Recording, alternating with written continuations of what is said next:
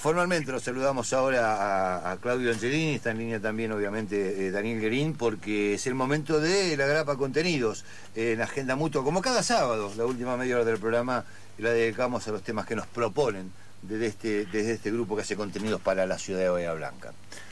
¿Qué tal? Muy buenos días. Eh, bueno, eh, como el sábado pasado no pudimos hacer el programa y nos pareció un poco complicado estuve yo el sábado pasado. Exactamente y nos pareció que el motivo lo ameritaba, bueno, eh, la nota la estamos haciendo hoy.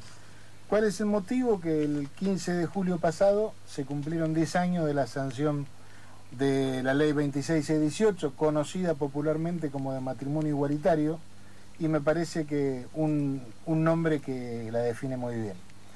Entonces, bueno, eh, quisimos conocer la opinión de alguien que conocemos mucho, que le tenemos mucha confianza y mucho afecto, que es el doctor José Luis Ares, a quien tenemos en línea. Y estamos saludando. Muy buenos días. Hola, ¿qué tal? ¿Cómo va, Claudio? Muy bien, muy bien. Y el resto de la gente. Bueno, contento de tenerte acá un ratito en la radio. Eh, como estaba diciendo, en, primera instancia estuvimos leyendo una nota que escribiste allá en el momento de la sanción de la ley, eh, que reprodujimos eh, en el blog de La Grapa e incluso en algún otro medio que la levantó también. Y vos en esa nota empezás hablando de triunfos y derrotas. Contanos un poco por qué. Sí, bueno, yo lo primero que quisiera aclarar es que en general escribo y hablo sobre temas de, mi incumbencia profesional de lo que me dediqué toda la vida, es decir, la cuestión penal. En este caso escribí esta humilde nota, digamos, como una necesidad de expresión personal, ¿verdad? Y, la compartí en su momento con amigos y familiares. O sea, no, este, no tanto desde el punto de vista estrictamente jurídico. Claro, porque no es, no, soy un especialista en derecho de familia ni en derecho civil, ¿no? Es decir, una digamos, una visión, este, digamos, sociológica este, de la sociología amateur que uno puede hacer, ¿verdad? Correcto. Eh, desde su falta de preparación en esa materia. Y de lo que uno vio en su momento de la discusión parlamentaria, la discusión en los medios y demás, ¿no? Sí, yo hablaba ahí de, arrancaba diciendo triunfo y derrota, y citaba una frase de Eduardo Galeano, eh, que decía o que dijo en su momento que era un triunfo de la diversidad y una derrota de la hipocresía. Es decir, eh, una derrota de los sectores ultraconservadores, de, en general de la jerarquía católica, aliadas de ocasión de las iglesias evangélicas, y del clericalismo, que en realidad no es estar contra los curas, eh, ser anticlerical, sino eh, respecto a la intervención excesiva del clero en temas que son políticos, que son terrenales, que son propios de la sociedad civil. Así que una mirada podría ser esa, ¿no? como triunfo o derrota, porque en definitiva se trata de contar los votos en el, Congreso y que yo recuerdo que en el Senado no sobraron los votos, ¿verdad? No, tal cual. Claro, digamos que ameritó una discusión o un punto de vista similar al que hubo allá por el 85 en, cuando se trató la ley de divorcio vincular. Claro, sí, sí. Sí, los argumentos cuando se mete la cuestión religiosa este, generalmente giran en torno a lo mismo, ¿no?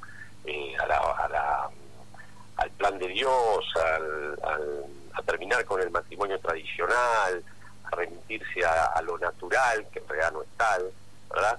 Porque es más, si vamos más atrás todavía, cuando se eh, discutió el matrimonio civil en el siglo XIX, eh, también, recordemos que en esa época la si uno quería estar casado con papeles, tenía que ir a una parroquia. Eh, no, estaba el matrimonio civil. Y cuando se creó el matrimonio civil, este, se vio también para los sectores este, ultraconservadores, ultramontanos, como que era una barbaridad. Digamos. Cuando era lógico que la persona que era atea o, agnóstica o pertenecía a otra religión no podía casarse si no era a través de la Iglesia Católica. Así que yo creo que ese componente siempre está siempre está presente este, aunque eh, yo decía ahí en esa nota que en realidad la Iglesia Católica eh, ha perdido predicamento en los, últimos tiempos, es evidente, y, este, eso favorece este, este avance de la sociedad civil, de la neutralidad del Estado en, cuestiones religiosas y de sacar todo ese componente que está muy bien, eh, digamos, que, que lo mantengan los creyentes, los que son respetuosos de los dogmas, este, pero no la sociedad civil en general, que solo formalmente somos una mayoría católica y desde luego eh, el Estado argentino no es un Estado, eh, digamos, religioso, no tiene la religión oficial del catolicismo ni, del cristianismo en general. Claro, es que paradójicamente ese exceso de intromisión en lo laico generó que la iglesia vaya perdiendo eh, en su campo de adeptos, digamos así.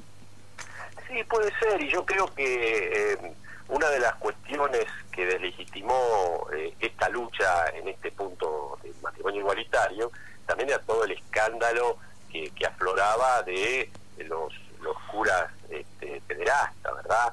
Ese escándalo que se reproduce en todos los países, en algunos más, en otros menos, este, y las maniobras de encubrimiento, a que aparentemente este Papa ha querido ir cambiando, pero tampoco parece, los tiempos de la iglesia son, son bastante este, lerdos. este encubrimiento que siempre ha habido de los curas, donde se los cambiaba de un lado a otro, este, y fijémonos que con el, caso del, cura Graci, no hubo palabra oficial de, la iglesia en su momento, ¿no? Y luego tampoco.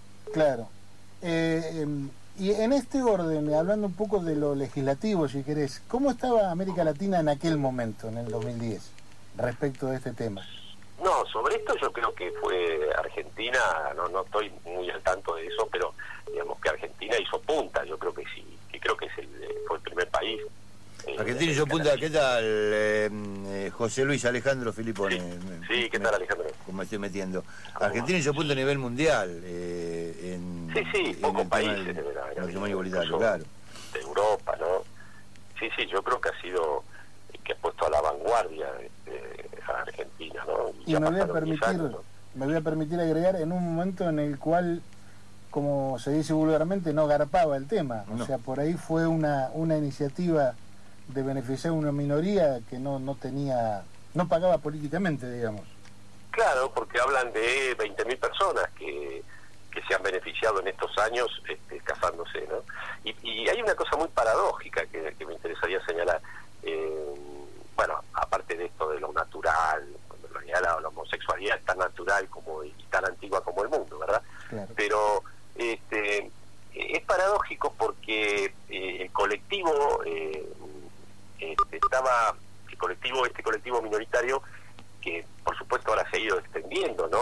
a distintas este, diversidades de preferencias sexuales, eh, estaba interesado en tener el, matrimonio como, como institución, como contrato, que es eh, básico en una sociedad, cuando en realidad los heterosexuales en general le huyen y le huían al matrimonio, porque nosotros vemos que hoy día los más jóvenes y no tan jóvenes eh, en realidad este, no, no se casan, no, digamos, se casan, pero digo, no no como en otras épocas, mucha gente que...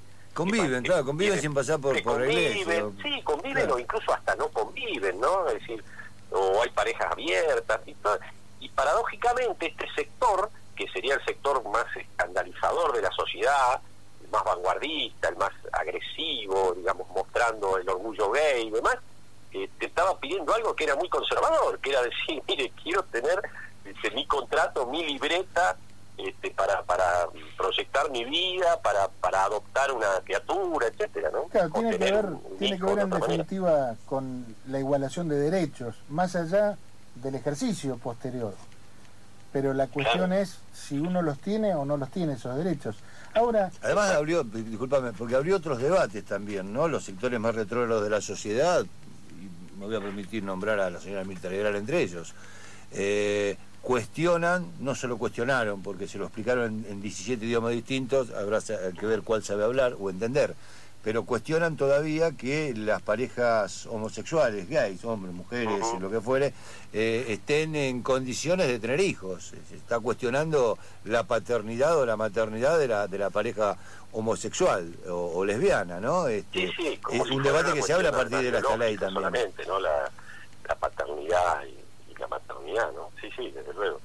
Este, y además, bueno, el tema de también se colaba el tema de la adopción, ¿verdad? Claro. Bueno, la verdad que, o, por ejemplo, hasta, yo he a escuchar hasta cosas tan terribles como diciendo, bueno, mire, pero si son una pareja, por ejemplo, de lesbianas o de, o de hombres gay, este, sus hijos también van a ser eh, lesbianos gays. O que los, ibas a, iban a abusar, cosas... No es una cuestión matemática, porque los gays generalmente son hijos de, padres heterosexuales, o sea... Eh, sí, o, que, o que los padres iban a abusar de los hijos, estupideces realmente increíbles que puede empezar una mente formada, ¿no? Unas visiones realmente que muestran, digamos, de quién de quién viene, ¿no? mente bastante retorcida, ¿no? En general. Tal cual. Y vos fijate, yo la una de las reflexiones que me arranca esto es que los que peinamos algunas canas, los sesentones como yo, hemos visto un proceso en el cual yo me acuerdo muy muy fresco cuando durante la primera etapa del gobierno de Alfonsín se sanciona la ley de patria potestad. Es decir, no nos tenemos que olvidar que hace menos de 40 años la mujer no tenía patria potestad sobre sus hijos. entonces, fíjate el, grado de transformación y avance que hemos tenido, aunque uno no lo vea, ¿no? Sí, y si nos retrotraemos eh, más todavía, tenemos, este, la mujer no votaba. Claro. Y que los, recién en el sesenta y pico, paradójicamente, en, una dictadura, que fue la de Onganía, que modifica el Código Civil, se termina este tema de que el, el marido debe autorizar a la mujer para determinados actos, es decir, la mujer considerada como incapaz. O sea, cosas que, que ocurrieron ayer nomás. Claro, no hace, no, hace 300 años. De, 50, 60 años, no estamos hablando más de eso, ¿no? Bueno, en particular yo el otro día estaba recordando que vos, en tu función de juez, declaraste en algún momento, en soledad, eh, inconstitucional la norma que estaba en el Código de Falta, si mal no me acuerdo, que reprimía el travestismo. Ah, sí, sí, sí, sí.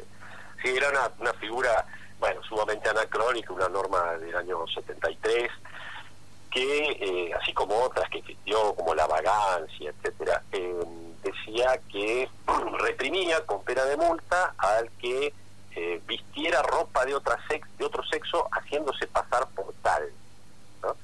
Este, incluso ahí otra de las figuras era vestirse con un uniforme que no correspondía, por ejemplo, hacerse pasar por policía, por militar. Y, eh, y estaba dentro de la fe pública, es decir, que esto afectaba a la fe pública.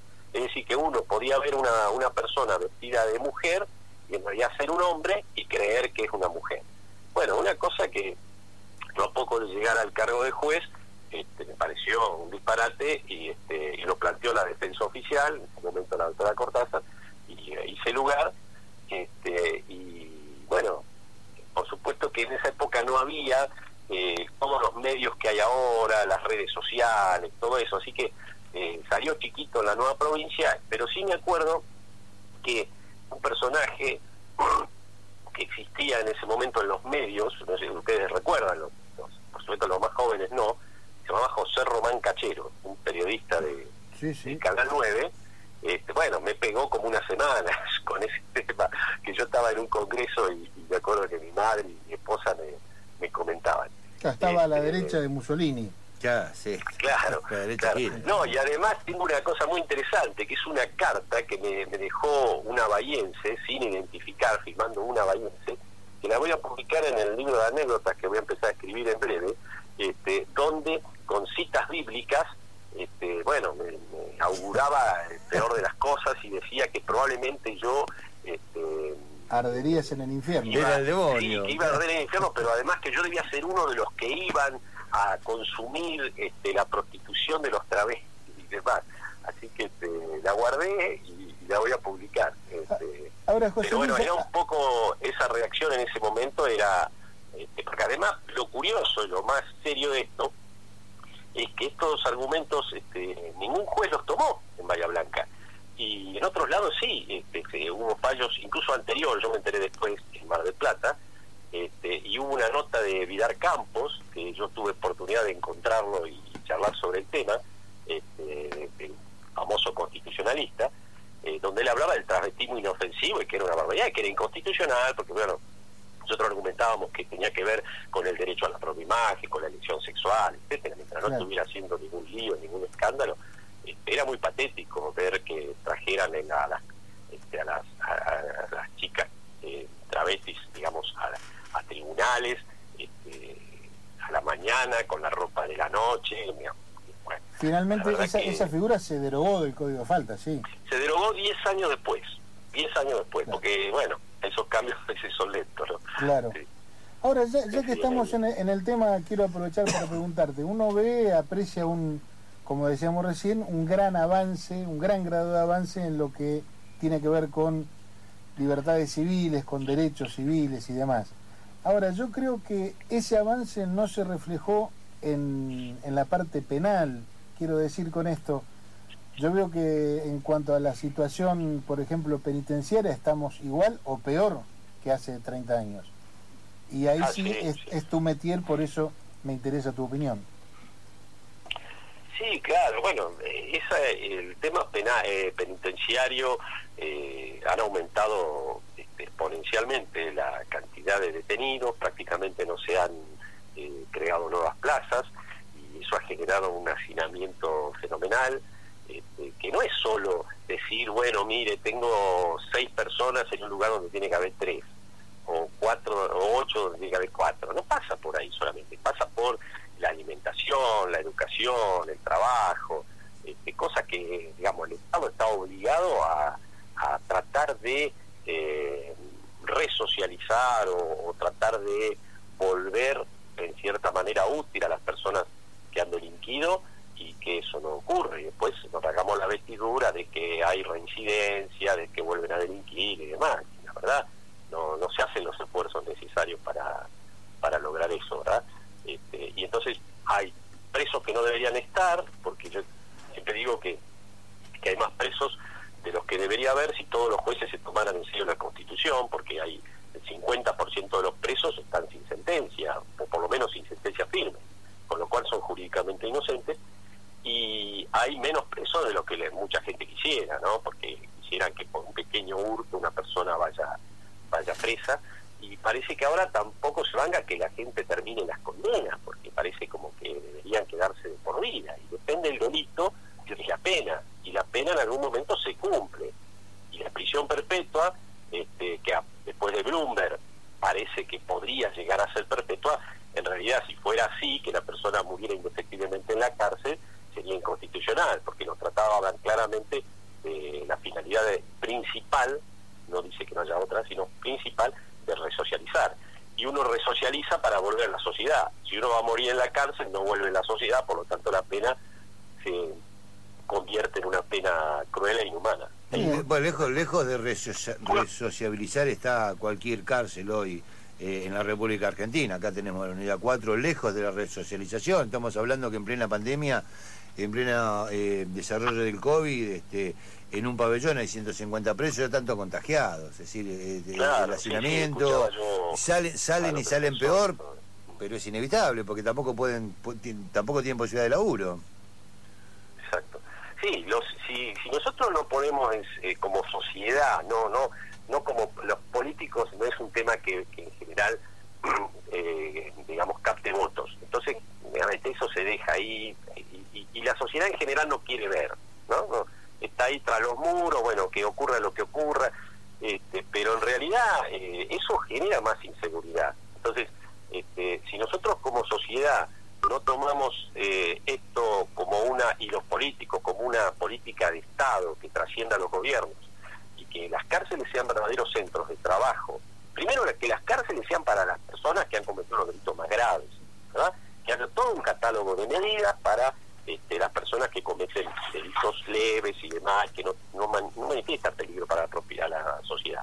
Entonces, este, y que estas personas puedan trabajar, puedan estudiar, porque la verdad que eso está medido, y eso no es una opinión de, de un garantista trasnochado, sino que está medido, que las personas que han estudiado en la cárcel prácticamente no tienen reincidencia, o sea, eso cambia la cabeza. Claro. y eso no es una sensación, sino que es puramente estadístico. De manera que... Es, medido este, y empírico, ¿no? Eh, José, lo tenemos en, línea también a Daniel Guerín, el otro conductor del programa, desde su casa, que quiere meter una preguntita por ahí. ¿Cómo no? Aquí está. Buenos días, mucho gusto, un placer conversar con usted. Hay un momento no sé exactamente si es un momento o si siempre lo fue, pero parece que ahora está exacerbado, en el que la acusación se transforma en condena. Eh, lo estamos viendo en, la- en el abuso de las prisiones preventivas. ¿Hay un momento que se pueda decir acá comenzó o siempre fue así o en algún momento se agravó? Bueno, el abuso de la prisión preventiva yo creo que viene más o menos de la época de eh, digamos, por lo menos en la provincia de Buenos Aires, que es lo que uno más conoce, ¿no? que fue en el año 2000, que genera una serie de normas, este, que varias fueron inconstitu- declaradas inconstitucionales por el Tribunal de Casación, y eh, que terminó en unos años, se duplicó la cantidad de presos. Yo ahora yo soy muy malo para recordar números, pero eh, yo creo que pasaron de 15.000 a 30.000 en pocos años, que motivó el famoso fallo Berbisky, o en realidad el CEL, Berbisky como presidente del CEL, que llega donde la Corte Provincia lo rechaza y la Corte Nación, en una viascopa también muy peculiar porque se tomó como dos o tres años la Corte Nación, pero la Corte Nación, con Zaffaroni en ella, este, bueno, dice, no, mire, a ver, esto hay que bajar el número de presos, este, no puede haber enfermos y menores en comisaría, en fin, baja una serie de líneas que después la Corte instrumenta y llega a que los jueces tienen que revisar las detenciones y eso generó que se baje el número de presos nuevo, no al, al número inicial, pero se bajó. Pero después, con- conforme el endurecimiento de las penas, eso también generó, porque, eh, digamos, ahí se dice, bueno, hay una pena muy alta, entonces puede haber peligrosidad de que se fugue, etcétera Y eso viene luego con la reforma Bloomberg al Código Penal en el 2004. Así que más o menos, eh, y este fallo Berbique de 2005, ¿verdad? Este, y de ahí en más, este, siempre se han seguido esta, esta política, ¿verdad? Más o menos, y hay que hacerse cargo desde el Poder Judicial, porque no es una cuestión, este, digamos, solo de la política, que hay fiscales que piden, yo siempre digo, fiscales que piden prisiones preventivas que, que no serían necesarias y jueces que las admiten. Claro, claro, eso es parte del... Y eso lleva al abuso de la prisión preventiva, sumado a la demora de los procesos, a, a que la Corte de Provincia tarde no menos de dos años en resolver una cuestión, quizá en dos carillas rechazando un recurso, lo cual ameritaría reformas legislativas. Bien, co- cosa que no se dan bastante y, complejo y además los medios hoy por hoy, sobre todo los medios concentrados, ¿no? Eh, eh, también eh, como que buscan sentenciar, buscan la sentencia social y en muchos casos lo consiguen. Eh, y, y con, Sí, y con distinta vara, ¿no? Viniendo a, a dos casos de esta semana, uno de ellos con mucha trascendencia, el de este jubilado de Quilmes que persiguió y terminó matando, haciendo justicia por mano propia, ¿no? A, a uno de los tres hombres que, que había intentado robarlo, había entrado, entró más de una vez a la casa durante la madrugada, se habló de tortura y demás. Pero de cualquier manera, eh, para muchos eso está bien. Y sigue estando Sí, bien. claro, aparte es el proceso paralelo que se sigue en la prensa, eh, evidentemente porque la noticia policial y judicial vende, este, evidentemente eh, se, se largan opiniones y se pone hacia un sentido u otro sin tener la información todavía. Digamos, recién está empezando una investigación y ya serán veredictos, ¿verdad? Así Claro, que eso y- también es bastante preocupante. Y en el mismo sentido, muchas veces se, se ha legislado en función de ese humor social. Eh, Claro, sí, de lo cual no puede salir nada bueno. ¿Cuántas veces, no? claro. Sí, sí. Bueno, y justamente interesa dentro de algún tiempito por ahí volver a contactarnos cuando tengamos novedades de la reforma judicial que estaría proponiendo el gobierno. Y lunes o martes estaría ingresando. Lo que pasa es que, bueno, ahora es juez provincial. eh, la reforma es federal. De Sí, cualquier manera, la sí, provincia ya la hizo y deberá, deberá Sí. hacerlo más. ¿no? Igual yo creo que por lo que he escuchado, que en realidad esto va a ser sobre fusión de tribunales y eso. Después lo demás va a ir a una comisión que va a estudiar una serie de casos sobre eh, una serie de cuestiones importantes como el funcionamiento de la Corte, el recurso Claro, extraordinario. con, lo, con lo procesal exclusivamente. Claro. Sí, esto yo creo que es una cuestión de organización, porque evidentemente, el, el- la- digamos, estos 12 jueces de, de Comodoro Pi, bueno, ahora hay varias vacantes, y dos salas de cámara que resuelvan todas estas cuestiones eh, tan importantes que tienen que ver con la corrupción y demás, este, es algo que hace agua por todos lados. Eso es necesario este, que por lo menos ampliar, pero además lo que hay que hacer es el acusatorio. Pasa que para el acusatorio también se requiere dinero bueno, ahora dinero es lo que falta, ¿no? Porque se, fue- se antes era la pandemia, pero ya está funcionando el código acusatorio al estilo de la provincia, con fiscales que investigan, jueces que controlan, está funcionando ya en varias provincias, en el norte y ahora se agregó Santa Fe y Mendoza, creo. Bien. Debe funcionar en todo el país eso, en la justicia federal. ¿verdad? Es claro, Terminar con esta figura del juez federal este, omni, eh, eh, omnipoderoso, digamos. ¿no? Claro. Doctor Lares, eh, no, no nos queda tiempo. Eh, si, si no te parece mal, por ahí la semana que viene o la otra el otro sábado volvemos al, al contacto con estos temas que son más que interesantes y que creo que hay que ponerlos en el debate nuevamente, en la agenda mutua, eh, de por lo menos de acá, de quienes nos escuchan, de los bahienses, ¿no? Sí, como no, encantado. Bueno, entonces agradeciéndote este rato, nos despedimos y yo quiero aprovechar porque sé que es un, un tema que te tocó mucho, eh, recordar al doctor Julio Mayer, Mm. quien falleció el 14 de julio, un día antes de este aniversario que estamos recordando de la ley. Sí, sí, la verdad que un gran jurista que, bueno, que nos marcó a, a muchos de, de mi generación y de las más jóvenes. De hecho, nosotros ahora a los alumnos les indicamos la bibliografía de Mayer, así que alguien que fue muy importante porque además hizo un código procesal, un proyecto del 86 que fue derrotado políticamente, pero que tuvo una enorme influencia en todos los procesos de reforma posteriores. Claro, de- dejó, dejó la huella profunda. Sí, José Luis, te agradecemos de nuevo y nos despedimos hasta cualquier momento. Bueno, gracias a ustedes, encantado. Un abrazo, hasta Hasta luego. la próxima.